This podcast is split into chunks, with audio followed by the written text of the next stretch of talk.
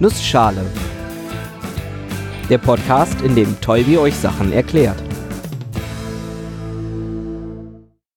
Guten Morgen und willkommen zu einer neuen Episode des Nussschale Podcasts.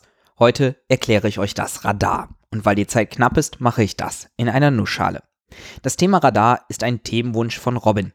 Ich bin immer offen für Vorschläge. Schreibt mir gerne auf Twitter oder über meine Webseite, wenn ihr Ideen für Episodenthemen habt. Ich kann euch versprechen, es wird etwas dauern, bis ich das Thema dann wirklich dran nehme und es landen auch nicht ausnahmslos alle in einer Episode. Trotzdem, ich freue mich über jeden Vorschlag. Aber nun los zum Thema Radar. Wofür steht das eigentlich? Ist Radar ein Wort, eine Abkürzung? Was mir beim Recherchieren der Episode gar nicht bewusst war, anscheinend gibt es gar nicht die eine Bedeutung. Wikipedia alleine hat schon drei mögliche Varianten, was das Wort Radar bedeuten könnte. Radio Detection and Ranging, funkgestützte Ortung und Abstandsmessung. Radio Direction and Ranging, funkgestützte Richtungs- und Abstandsmessung. Oder zumindest früher mal Radio Aircraft Detection and Ranging, funkgesteuerte Flugzeugortung und Abstandsmessung. Gut, es mag vielleicht nicht ganz klar sein, wofür Radar jetzt die genaue Abkürzung ist, die vielen Varianten machen aber relativ gut klar, was Radar eigentlich ist. Es geht um Radiosignale bzw. Funksignale und es geht darum, Abstände zu irgendetwas zu messen. Es gibt dabei recht viele verschiedene Arten der Radartechnologie. Und bevor ich auf die alle eingehe, bringe ich ein Beispiel aus meinem Studium, das gar kein Radar ist. Wir hatten im ersten Semester eine Art Praktikum, wo wir kleine Roboter aus Legosteinen zusammensetzen und steuern konnten. Dazu standen einige verschiedene Sensoren zur Verfügung, die wir benutzen durften. Einer davon war ein Ultraschallsensor. Eigentlich ein kleiner Klotz, der an einem Ende eine Öffnung hat, aus der Ultraschallwellen rauskommen. Und gleichzeitig ein Sensor, der Ultraschallwellen misst. In einem der vorbereiteten Versuche nimmt man diesen Sensor und befestigt ihn an einer Stange, die sich um einen Motor drehen ließ. Was man damit nun machen kann? Naja, man macht eine Messung, dreht den Sensor ein wenig und misst nochmal. Und das Ganze einmal im Kreis. Die Messung, die man dann pro Position herausbekommt, ist eine Kurve, die einem die Stärke des gemessenen Ultraschallsignals abhängig von der Zeit angibt. Sprich, ganz zu Beginn sieht man das Ultraschallsignal, das zu Beginn gemessen wurde. Und je weiter man nach rechts geht, desto später ist das Signal gemessen worden. In den meisten Fällen gab es eine von zwei Arten von Kurven. Die langweilige, wir messen gar kein Ultraschallsignal, nirgendwo.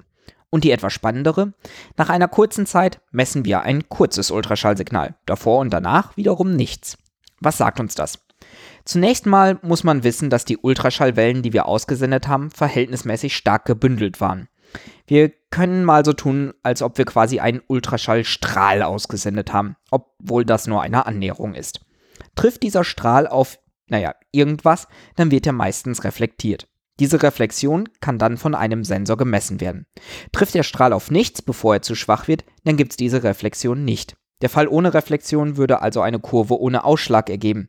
Der Fall mit gibt einen kurzen Ausschlag zu dem Zeitpunkt, wo die Reflexion wieder beim Sensor ankommt. Mit dieser Messung erfahren wir also mehrere Dinge. Erstens, ist ein Objekt in Richtung der ausgesendeten Strahlen? Und zweitens, wie weit ist dieses Objekt entfernt? Denn je weiter das Objekt entfernt ist, desto länger brauchen die Ultraschallwellen, um zum Objekt zu kommen, bevor sie reflektiert werden und genauso lange nochmal, um wieder zurückzukommen. Wie gesagt, das ist kein Radar, aber es funktioniert recht ähnlich, denn ein Radar sendet elektromagnetische Wellen aus und misst, ob sie zurückkommen und, falls sie zurückkommen, wie lange sie brauchen. Statt Ultraschallwellen werden hier Radiowellen genutzt, auch Funkwellen genannt. Radarwellen liegen dabei meist im oberen Frequenzbereich davon und das Ganze geht bis in die Mikrowellbereiche. Sprich, Radarwellen im Bereich von 30 MHz bis 30 GHz werden relativ häufig benutzt. Relativ bekannte Einsatzgebiete sind die Flug- oder Seeüberwachung. Schiffe und U-Boote verlassen sich beispielsweise oft auf Radarsensoren, da diese auch bei schlechter Sicht funktionieren. Vielleicht habt ihr ja das gleiche Bild im Kopf wie ich, wenn ich an Radar denke. Ein Bildschirm mit grünen konzentrischen Kreisen. Eine grüne Linie vom Mittelpunkt nach außen, die über diese Kreise rotiert. Das ist eine relativ sinnvolle Darstellung für ein Radarsignal, denn eigentlich passiert hier genau das gleiche wie in meinem Ultraschallversuch. Nehmen wir mal diese Linie und lassen sie stillstehen. Das bedeutet, dass in die Richtung dieser Linie ein Radarsignal ausgesendet wurde. Nun wartet man kurze Zeit, ob es reflektiert wird.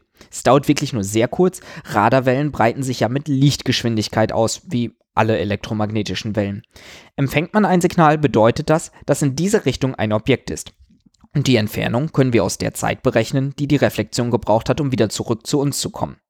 Tun wir das, markieren wir einen Punkt auf der Linie, der zu diesem Abstand passt. Die Kreise stehen für verschiedene Entfernungen und dienen dabei als Maßstab. Und nach dieser Messung verschieben wir die Linie in einem kleinen Winkel weiter, tun dasselbe mit unserem Radarsender und Sensor und messen wieder.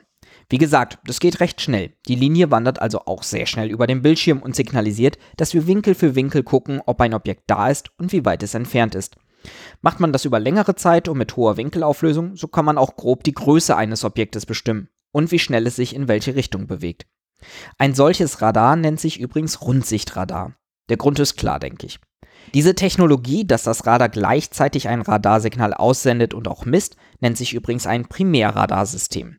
Man kann sich auch ein anderes System denken, bei dem beispielsweise Flugzeuge selber ein Signal aussenden, um von anderen Radarsensoren gemessen zu werden. Das ist dann das Sekundärradarsystem. Es gibt noch viele weitere Einsatzgebiete, die auf dem Radarprinzip beruhen. Beispielsweise die Radarastronomie. Das sind dann Radarstationen, die riesige Schlüsseln haben, um extrem starke Radarwellen auszusenden, deren Reflexion man dann wiederum messen kann. Genau das gleiche Prinzip also wie das Radar, nur auf einer viel, viel größeren Skala. Nicht nur sind die Signale viel stärker und die Schüsseln viel größer, man nutzt oft auch Verbünde aus Radarmessstationen, um die reflektierten Signale wieder zu messen. Trotzdem kommen wir hier durch die Lichtgeschwindigkeit an unsere Grenzen. Ein Signal zur Sonne und wieder zurück braucht über eine Viertelstunde. Und die Sonne ist noch einer der näheren Himmelskörper. Über unser Sonnensystem hinaus kommen wir also mit dieser Technologie nicht wirklich.